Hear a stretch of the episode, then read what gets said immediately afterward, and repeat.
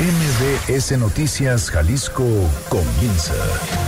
Acompaña al periodista Víctor Magaña y entérate al momento de lo que pasa en Jalisco. Este es un avance informativo MBS Noticias Jalisco.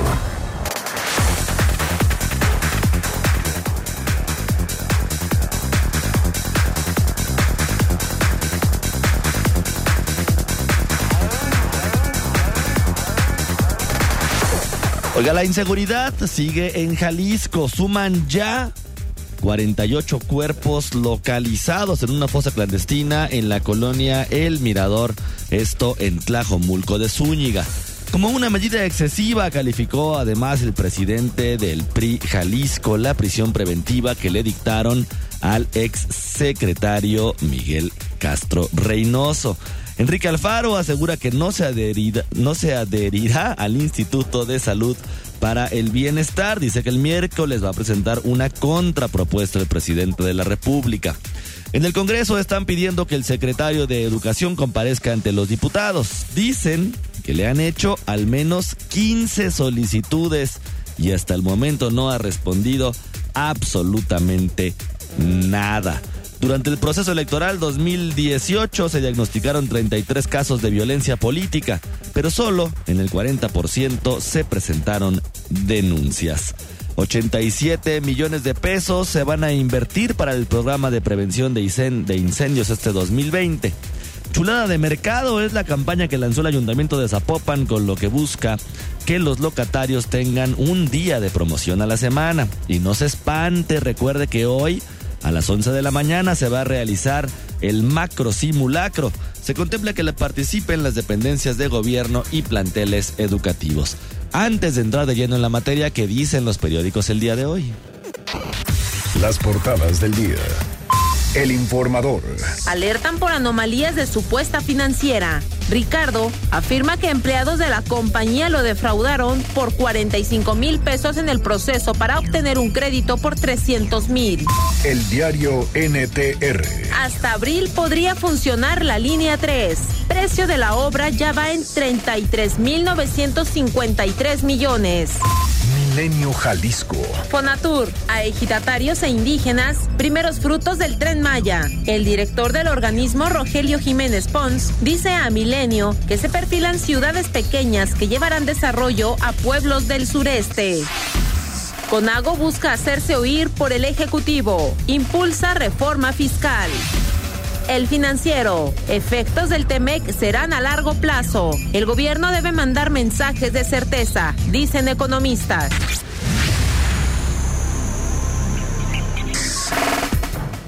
Oiga, ¿cómo está lunes ya 20 de enero de 2020? ¿Cómo le va? Erika Arriaga se encuentra en la producción de este espacio informativo y Hugo López en los controles operativos.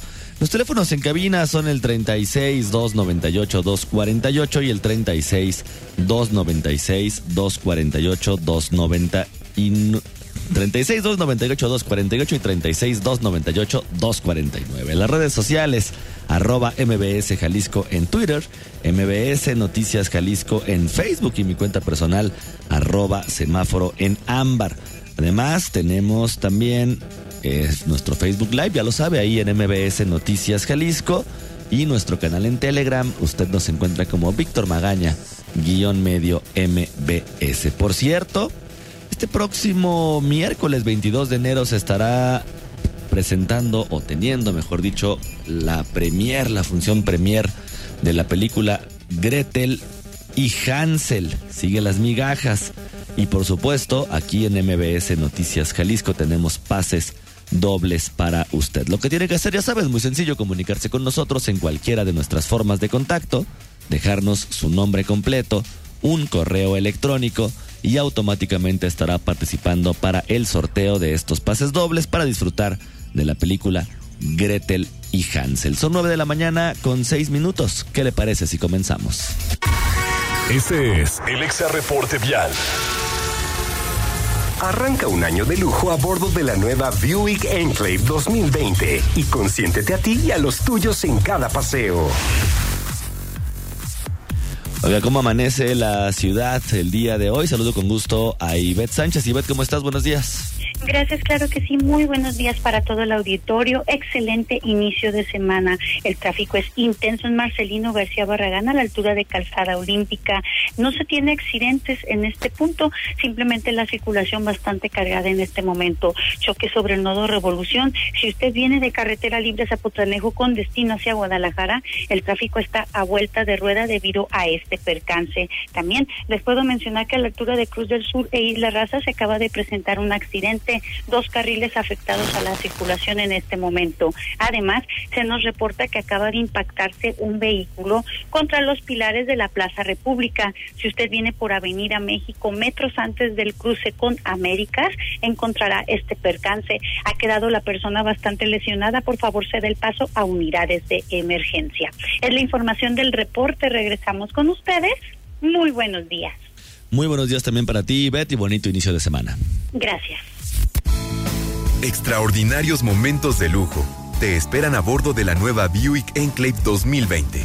Llévate una Buick Enclave con bono de 80 mil pesos y consiéntete con 32 mil puntos Premier. Válido del 3 al 31 de enero de 2020. Términos y condiciones en Buick.mx. El Exa Reporte Vial es presentado por. Llévate la nueva Buick Enclave 2020 con bono de 80 mil pesos y consiéntete con 32 mil puntos Premier. Visita tu distribuidor autorizado Buick. Seguridad. Porque el tema de seguridad no. Pues no da tan buenas noticias como quisiéramos en el Estado y también como quisieran, por supuesto, las autoridades. Por cierto, el gobernador Enrique Alfaro Ramírez, y de eso vamos a platicar, quizá un poquito más adelante, ya aparece el nuevo vocero de la Fiscalía Estatal. Pero hay un tema que nuestro compañero Isaac de Loza lo resume muy bien en unas, en unas pocas palabras. Los 15 de Toluquilla y los 129 homicidios ligados a su arresto. Isaac de Loza, ¿cómo estás? Buenos días. Buenos días, Víctor, para ti y por supuesto para todos quienes nos escuchan. Pues recordaremos este hecho que ocurrió en noviembre pasado y la captura pues no fue sencilla. Antes, autoridades y sospechosos se enfrentaron a balazos tras una persecución por el periférico a las 7 de la mañana y desde una bodega aledaña a un motel en la zona sur de la ciudad. Y por increíble que parezca, en el grupo no solamente había adultos, tres adolescentes, dos de ellas además eran mujeres, también integraban a este grupo, a los 15 de Toluquilla. Se trató de un arresto pues clave, gracias al actuar de la Guardia Nacional, los subsecuentes interrogatorios que practicó la Fiscalía Estatal han logrado que esa célula de la delincuencia organizada y que además tenía a ocho personas privadas de su libertad, revelara la existencia de al menos tres fincas del narco. Y no solo eso, sino las tres fincas con más cuerpos arrojados para desaparecer. Abarrotado como está, el personal de campo del Instituto Jalisciense de Ciencias Forenses ha visitado y examinado a detalle dos viviendas y continúa haciendo lo propio en una tercera, de las cuales ha recuperado hasta el momento, ya lo anticipabas Víctor, 129 cuerpos. 129 cuerpos. Todos de fincas ubicadas, además, en el municipio metropolitano de los nueve que conforman esta ciudad. Dos de los cementerios, porque esos son cementerios, se detectaron en la colonia El Mirador. La otra excavación quedó registrada en El Zapote. De la última se recuperaron 31 cuerpos y solo dos de ellos estaban completos. El resto fue hallado en piezas. Eran 29 cuerpos que tuvieron que ser reconstruidos, porque pues esa es la realidad en Jalisco, esa es la hazaña y la violencia de la cual México no ha logrado salir en dos sexenios enteros y es una realidad que solamente se ha agravado durante el primer año de la nueva administración. Pero si de cuantificar se trata, las dos fincas del Mirador son excepcionales. En la primera se localizaron 50 cadáveres y en la segunda, según el corte más reciente que nos ofrece este fin de semana la Fiscalía son otros 48. Y en esta última, ni las máquinas ni los peritos han salido todavía. Allí la búsqueda continúa. La realidad, como ha sido una constante en el país, en la entidad, siempre se ha superado a sí misma y otra prueba de ello está en que solamente 15 miembros del crimen organizado revelaron la existencia de 129 cadáveres, de 129 personas que alguna vez tuvieron familia y amigos. Tras ser interrogados, los 15 de Toluquilla revelaron, el destino final que el narco dio a 129 vidas. Ni siquiera el predio de la colonia La Primavera en Zapopan registró una cifra tan alta y los 44 cuerpos que de allí se recuperaron en 2019 pues ya escapaban al sentido común. El crimen organizado los arrojó sin más a un pozo que solamente atrajo a las autoridades cuando comenzó a despedir el olor de la descomposición, hasta que el hedor inundó la zona y los vecinos lo reportaron. La muerte, y no tanto las políticas públicas, ni siquiera las accidentadas como la eterna línea 3 del tren ligero, han llevado a Jalisco a destacar mediáticamente a escala no solo nacional, sino internacional. En 2018, de acuerdo, es decir, en 2019, de acuerdo con información que publicó la reportera Rubí Bobadilla en el periódico El Informador, se localizaron 249, 249 cuerpos de fosas clandestinas localizadas en Jalisco. Y con solamente 20 días transcurridos de este año, ya suman pues 16 en Lagos de Moreno y 48 en Tlajumulco. Y esta cifra, de acuerdo con la tendencia, seguirá pues desafortunadamente aumentando.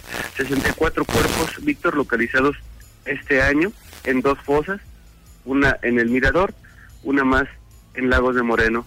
Esa es nuestra realidad y sigue golpeándonos, ese es el sitio en el que vivimos. Pues ese es el sitio, Isaac, y por todavía hay otra fosa cerca del Centinela que hasta el momento no han dicho absolutamente nada las autoridades. Correcto, mencionaban la semana pasada que habían localizado tres cuerpos y estaba este rumor de que habían localizado decenas, decenas de bolsas.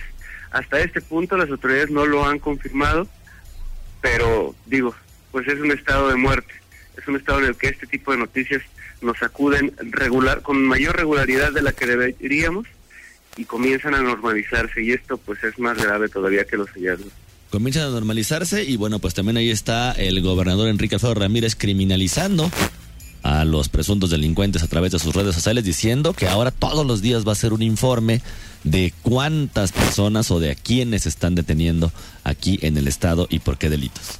Curioso, un ejercicio inédito por parte de un mandatario estatal, sobre todo considerando que existen autoridades eh, de procuración de justicia y un puesto creado, una vocería creada específicamente para ese fin. En fin, la decisión del gobernador la toma el gobernador, hay que ver en qué nos abona, ¿no? Que el mandatario estatal sea el encargado de revelarnos las detenciones y no las autoridades que ejecutan las detenciones o que procesan esas detenciones. Por supuesto, ah, más adelante, Isaac, estaremos hablando, por supuesto, de ese tema tú y yo. Claro que sí, muy buen día para todos. Igualmente también para ti. Bueno, la Fiscalía Estatal informó sobre la localización de restos humanos que podrían corresponder hasta a 48 personas en una finca rústica de la colonia El Mirador en Tlajomulco de Zúñiga. Desde la primera semana de 2020, la Fiscalía Estatal de Personas Desaparecidas y del Instituto Jalisciense de Ciencias Forenses buscan restos humanos desmembrados dispuestos en bolsas y sepultados. Del total de víctimas han identificado de manera parcial a 11 hombres y 3 mujeres. 14 en total que tenían carpetas de investigación vigente ante la Fiscalía de Desaparecidos. La Fiscalía aún no actualiza los resultados de los trabajos en una fosa en Lagos de Moreno, donde han localizado los restos de nueve personas, y otra fosa en Lomas del Vergel en Zapopan, donde localizaron un cuerpo, restos óseos y dos bolsas con restos humanos. Son 9 de la mañana con 15 minutos. Vamos a ir a una pausa. Regresando, platicaremos. Están mandando a comparecer al secretario de Educación ahí en el Congreso. Además, le recuerdo, tenemos pases dobles para asistir este próximo miércoles 22 de enero a las 8 de la noche a disfrutar de la premier de la película Gretel y Hansel. Sigue las migajas. Lo que tienen que hacer, ya saben, comunicarse con nosotros en cualquiera de nuestras formas de contacto, dejarnos su nombre completo, un correo electrónico y automáticamente entrará en esta dinámica. Vamos a una pausa. Regresamos. Víctor Magaña, en Noticias MBS Jalisco, por XFM 101.1. Regresamos. Síguenos en nuestras redes sociales, MBS Jalisco, en Twitter, MBS Noticias, en Facebook. Congreso. 9 de la mañana con 20 minutos. Regresamos a cabina de MBS Noticias Jalisco. Les recuerdo, estamos regalando pases dobles para asistir este próximo 22 de enero a las 8 de la noche allá en Cinépolis Ciudadela a disfrutar de la premier de Gretel y Hansel. Sigue las migajas. Lo que tiene que hacer es comunicarse con nosotros a los teléfonos 36 298 248 36 298 249 o escribirnos en las redes sociales arroba MBS Jalisco en Twitter, MBS Noticias Jalisco en Facebook o en mi cuenta personal arroba semáforo en ámbar o bien en nuestro canal de Telegram Víctor Magaña guion medio. MBS dejarnos su nombre completo, un correo electrónico y automáticamente estará participando en esta dinámica. En temas informativos están pidiendo los diputados del PRI que comparezca el secretario de Educación. Fátima Aguilar, buenos días. Buenos días, Víctor. Salud para ti, para el auditorio. Pues sí, por no responder ni con oficios a las peticiones de informes eh, que han hecho distintos diputados en temas educativos eh, desde el Congreso del Estado, pues eh, la diputada del PRI, Mariana Fernández, pidió la comparecencia del secretario de Educación, Juan Carlos Flores Miramontes. La legisladora presentó una propuesta que se va a votar eh, la próxima sesión, donde solicita esta comparecencia ante la Comisión de Educación, Cultura y Deporte, debido a que el funcionario estatal ha ignorado 15 solicitudes, incluso de diputados de su partido. Esto es parte de lo que comentaba Mariana Fernández. Son propuestas e iniciativas que han surgido de todos los grupos parlamentarios, que no tienen color ni intenciones políticas. Cuatro de estos puntos de acuerdo provienen de diputados de su partido, de Movimiento Ciudadano. Cuatro más de legisladores de Morena dos de panistas, tres de mi grupo parlamentario, una del PT y una más compartida PRIPAN. Todas lo que han buscado es mejorar las condiciones y garantizar los derechos y la seguridad para nuestras niñas, niños y adolescentes.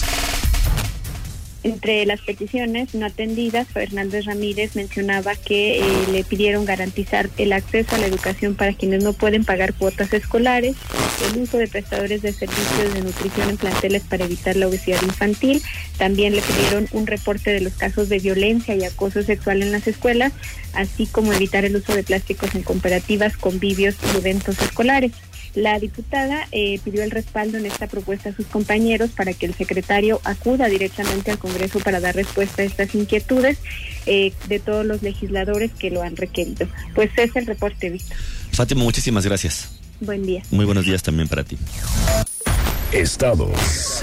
Y también el PRI, pero ahora ya el dirigente del partido está calificando como excesiva la prisión preventiva que se dio o que se dictó, mejor dicho, contra Miguel Castro y no descartan, dicen ellos, que hay tintes políticos en la acción judicial. Adrián Montiel, ¿cómo estás? Buenos días. Muy buenos días, Víctor, también para el auditorio. Como comentas, la presidencia del PRI Jalisco respaldará al exsecretario Miguel Castro Reynoso tras su aprehensión y prisión preventiva por violar las medidas cautelares del resguardo domiciliario que tenía dictado en su contra.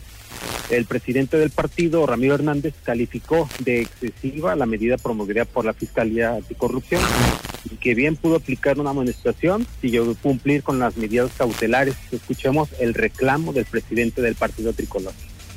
Hacemos un atento llamado a la reflexión a quienes toman decisiones como esta en Jalisco. Con esta acción no solamente se está cometiendo un exceso, sino que están afectando la integridad de un hombre y de su reputación pública.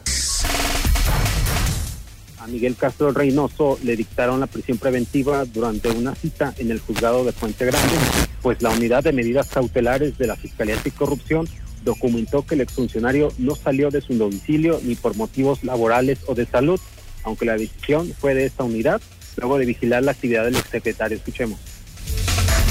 A finales de diciembre, la, unidad de medidas cautelares nos rinde un informe diciéndonos que han estado revisando de manera periódica los domicilios de las personas que están en condiciones precisamente de resguardo domiciliario y nos reportan que precisamente el exsecretario no estaba en su domicilio, que en diversas ocasiones que lo han buscado no lo encuentran y que en consecuencia se considera un incumplimiento de la medida cautelar.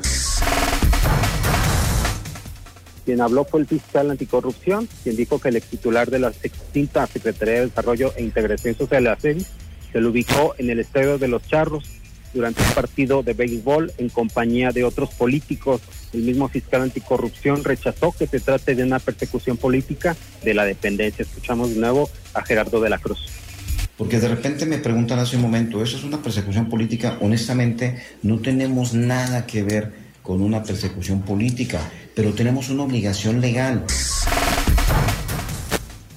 Y bien, el presidente Ramírez Hernández descartó lo ocurrido, que lo ocurrido a Miguel Castro tenga tintes políticos, pero no rechazó la posibilidad de que así sea. Escuchemos. Pues cuando uno anda en la política todo se vuelve político y tampoco podríamos descartar. Lo que me parece muy importante es que la autoridad se apegue al cumplimiento de la ley. Finalmente, Víctor Auditorio, el exsecretario fue detenido en esta audiencia donde se le, se le se discutió perdón, su resguardo domiciliario y posteriormente se le determinó la prisión preventiva ahí mismo en el penal de Puente Grande. Pues ese es el reporte, Víctor. Pues ahí la información. Adrián, muchísimas gracias. Muy buen día, muchas gracias. Buenos días también para ti. Bueno, y aunque las manifestaciones de violencia política fueron muy amplias con difamaciones, calumnias y denostaciones por prejuicios de género durante el proceso electoral 2018, el Centro de Investigación para la Igualdad de Género registró 33 casos de este tipo, de los cuales solo en el 40% se presentó una denuncia. Como resultado del diagnóstico de la violencia política, la académica Yolosochitl Corona aclaró que no es necesariamente un número bajo porque durante las entrevistas realizadas a las candidatas se percataron que no están acostumbradas a denunciar cuando esto sucede. Escuchemos. Nos dimos cuenta que las denuncias todavía no es un no, tienen eh, no está normalizado denunciar este tipo de, de, manifestaciones de violencia por varias razones. La primera de ellas es porque está muy normalizada y muy invisibilizada por las mujeres que participan en el proceso.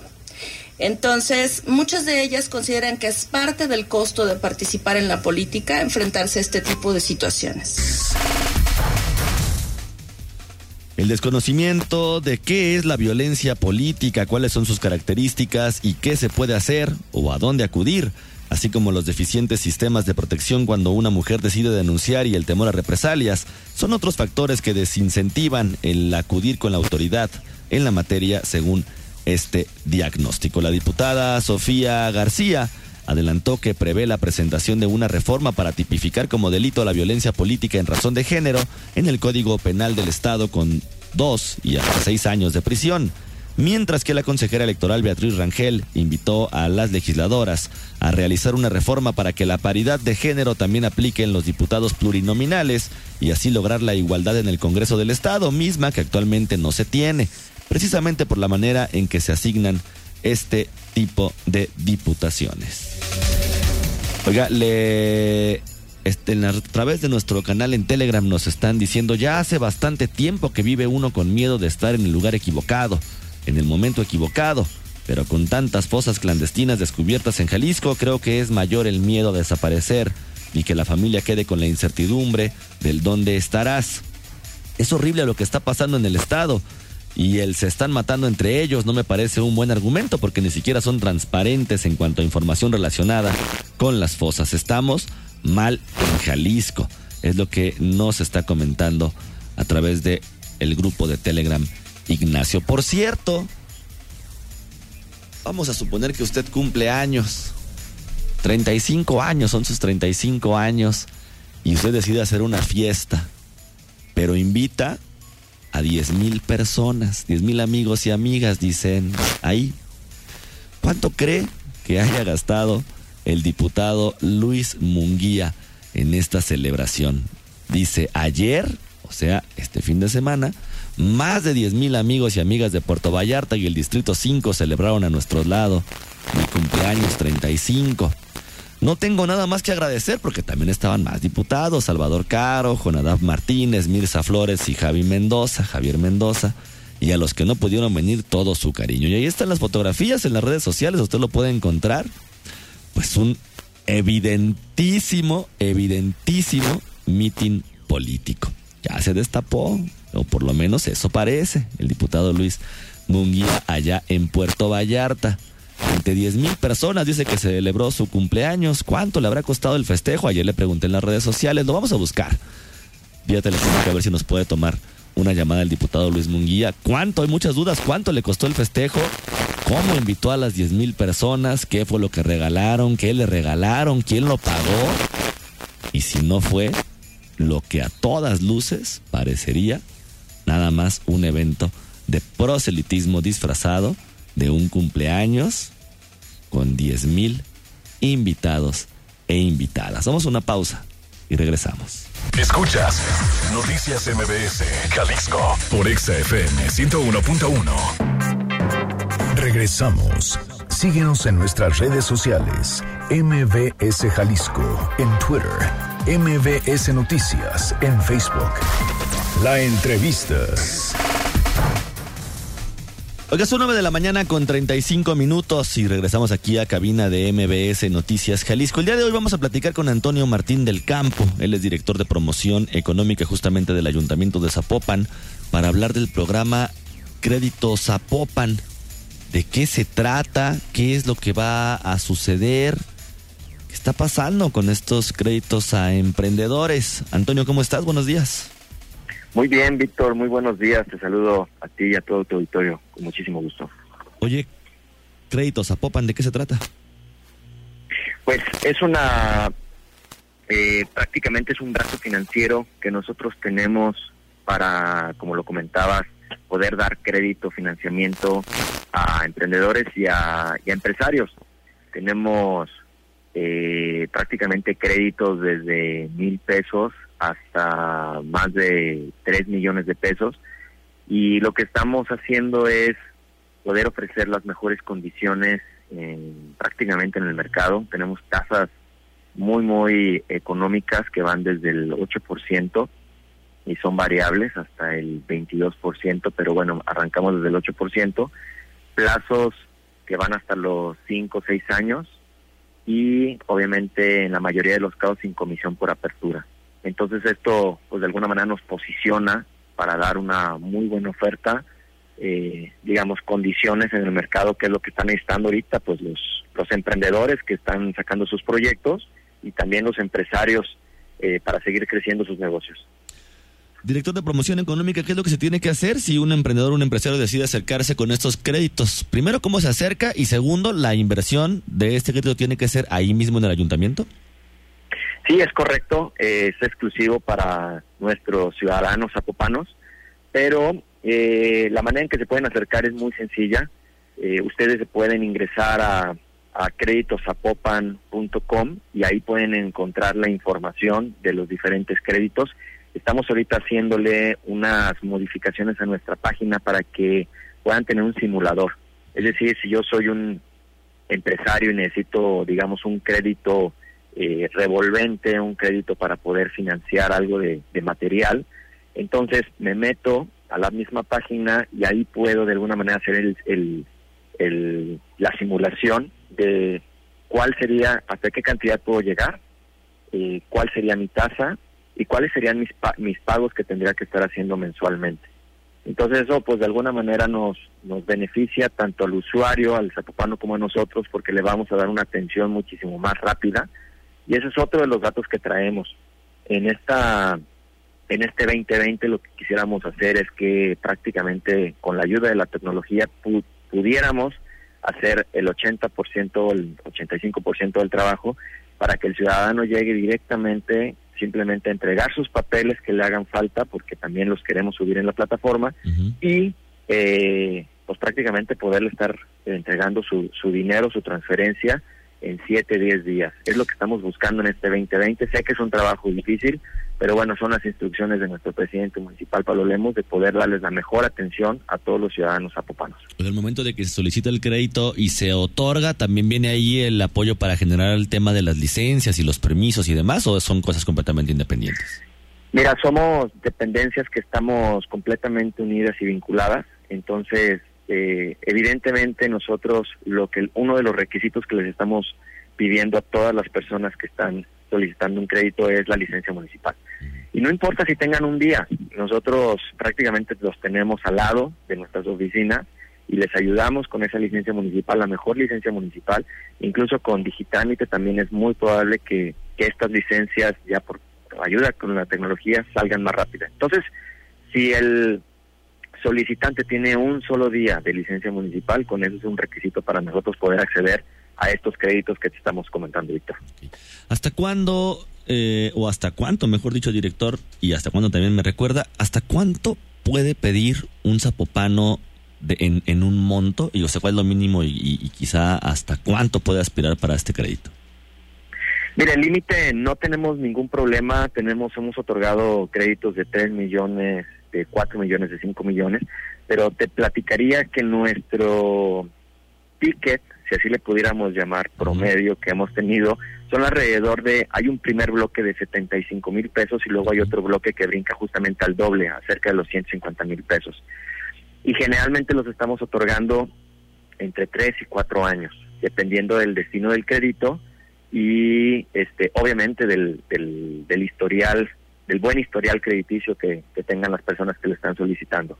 Entonces, ese es aproximadamente nuestro target principal, nuestro segmento de mercado, alrededor de, digamos, de los 50 mil pesos a los 300 mil pesos es nuestro bloque principal de lo que estamos presentando.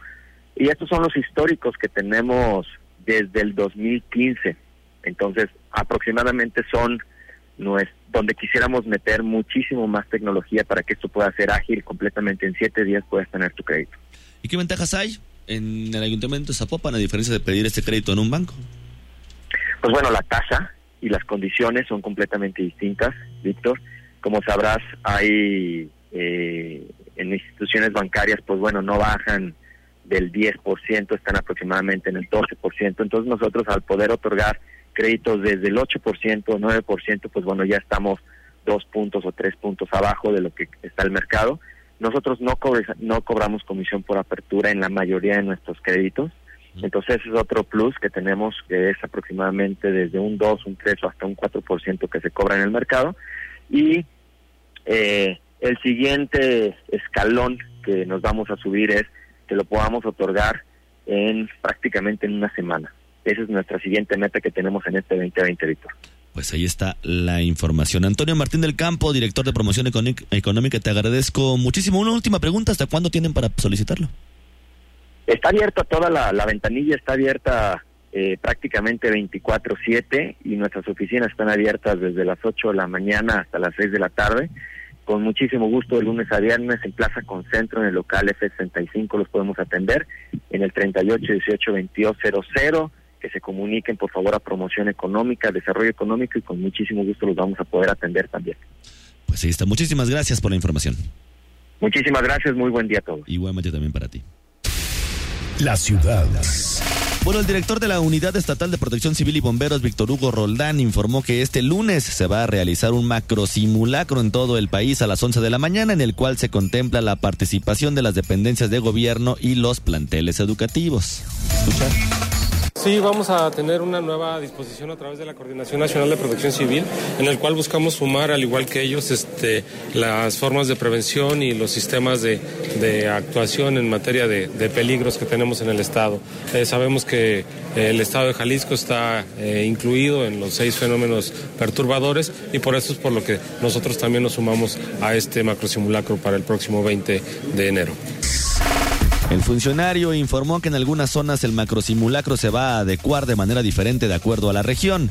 En algunos casos será pues, sismo, en otros un tsunami y en la zona de Zapotlán el Grande se trabajará con el tema del volcán. Explicó que la convocatoria no fue con tiempo de anticipación por instrucciones del gobierno federal. Son 9 de la mañana con 43 minutos y ya sabe, Hugo López es el encargado de decirnos quiénes son los cinco ganadores el día de hoy para asistir a la premiera este próximo 22 de enero a Cinépolis Ciudadela a las 8 de la noche a disfrutar de la película Gretel y Hansel sigue las migajas. Cinco números, Hugo, del 1 al 23. Número 2. Número 2. 13. Número 13, 17, 17, 20, número 20 8. y el número 8. Gerardo Mojica Almanzor, Eric de Jesús Cervantes, Eric de Jesús. A ver, Hugo, repíteme porque aquí se repitieron dos nombres. Eric de Jesús Cervantes está anotado dos veces. Hay que. Dime otro número. 9. El número 9, María Elena Herrera Castellano. Se lo repito.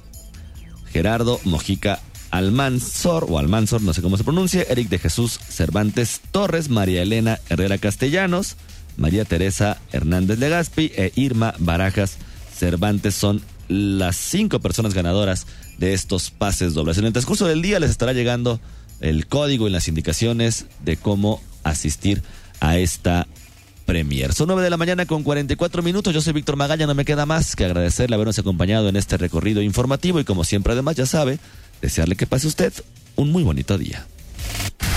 Aquí concluye MBS Noticias Jalisco. Acompaña a Víctor Magaña y su equipo de profesionales de lunes a viernes a partir de las 9 de la mañana por EXA FM Guadalajara